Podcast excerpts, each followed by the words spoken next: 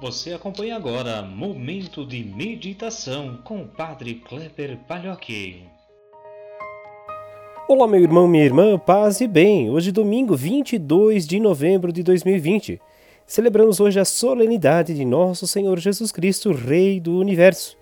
Lembramos que essa solenidade foi instituída pelo Papa Pio XI, que teve o seu papado de 1922 até 39, conduzindo então em especial esta solenidade no sentido também de compreendermos que Jesus Cristo é aquele que nos conduz em nossa história.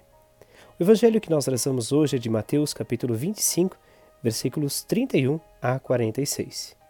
Naquele tempo disse Jesus a seus discípulos: Quando o Filho do Homem vier em sua glória, acompanhado de todos os anjos, então se assentará em seu trono glorioso.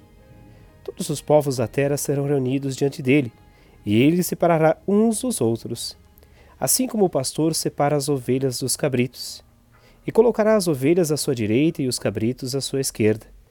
Então o rei dirá aos que estiverem à sua direita: Vinde benditos de meu Pai Recebei como herança o reino que meu Pai vos preparou desde a criação do mundo. Pois eu estava com fome e me desses de comer. Eu estava com sede e me desses de beber. Eu era estrangeiro e me recebesses em casa. Eu estava nu e me vestisses. Eu estava doente e cuidasses de mim.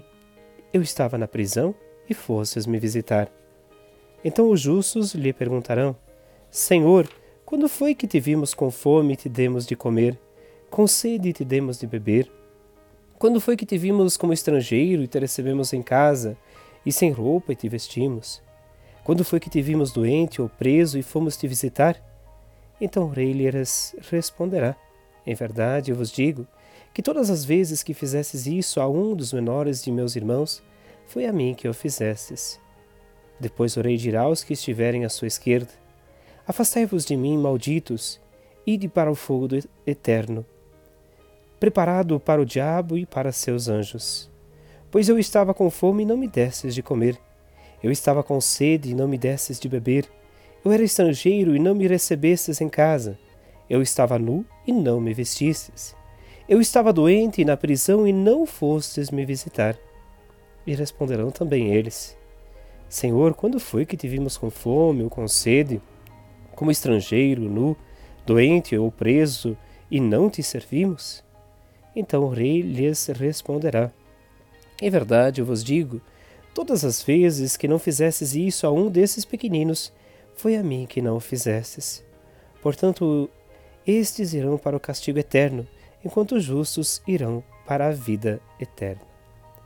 Meus irmãos, minhas irmãs, a solenidade de Cristo Rei do Universo é a solenidade também que marca o fim deste ano litúrgico. Lembramos que próximo final de semana nós já celebramos o primeiro domingo do Advento. Então essa celebração também ela insera com essa visão também de fim de mundo, como também o fim dos tempos. E nos aponta as obras de misericórdia como este modelo de seguimento também ao Senhor. Dar de comer a quem tem fome, dar de beber a quem tem sede, é, cuidar, visitar, receber o estrangeiro, dar roupa a quem está nu, visitar os presos, os doentes, um convite então especial também a nós a vivenciarmos a nossa vida de acordo também com essas obras de misericórdia. Lembramos que o texto ele é bastante enfático, bastante forte, no sentido quando ele chama atenção para aqueles que são justos. Mostra neles uma posição de humildade, de simplicidade. Enquanto os injustos, eles nem valorizam a própria construção da frase que Jesus aponta. Se nós olharmos no, no primeiro momento, quando fala dos justos, né, nós vemos que o evangelista Mateus ele dá um, uma ênfase grande, inclusive citando a frase literalmente de novo, né? Com sede te demos de beber. Quando foi que te vimos como estrangeiro e te recebemos em casa? Quando se refere aos injustos, ele cita a frase por completo sem dar essa ênfase a cada um. Diz assim: Senhor, quando foi que te vimos com fome, com sede, como estrangeiro, nu, doente ou preso, e não te servimos? Ou seja, o evangelista quer dizer que, inclusive, para os injustos, as pessoas que estão por trás não são importantes. Elas não são dignas, inclusive, de nem ser citadas. Por isso, a importância também da gente buscar em nossa vida a sensibilidade, a humildade e a simplicidade. Peçamos a Deus a bênção dele nesse dia, para que possamos nós também nos aproximar de seus passos. Que Deus nos abençoe, nos guarde, nos proteja, Ele que é Pai, Filho e Espírito Santo. Amém. Um grande e fraterno abraço, um ótimo domingo.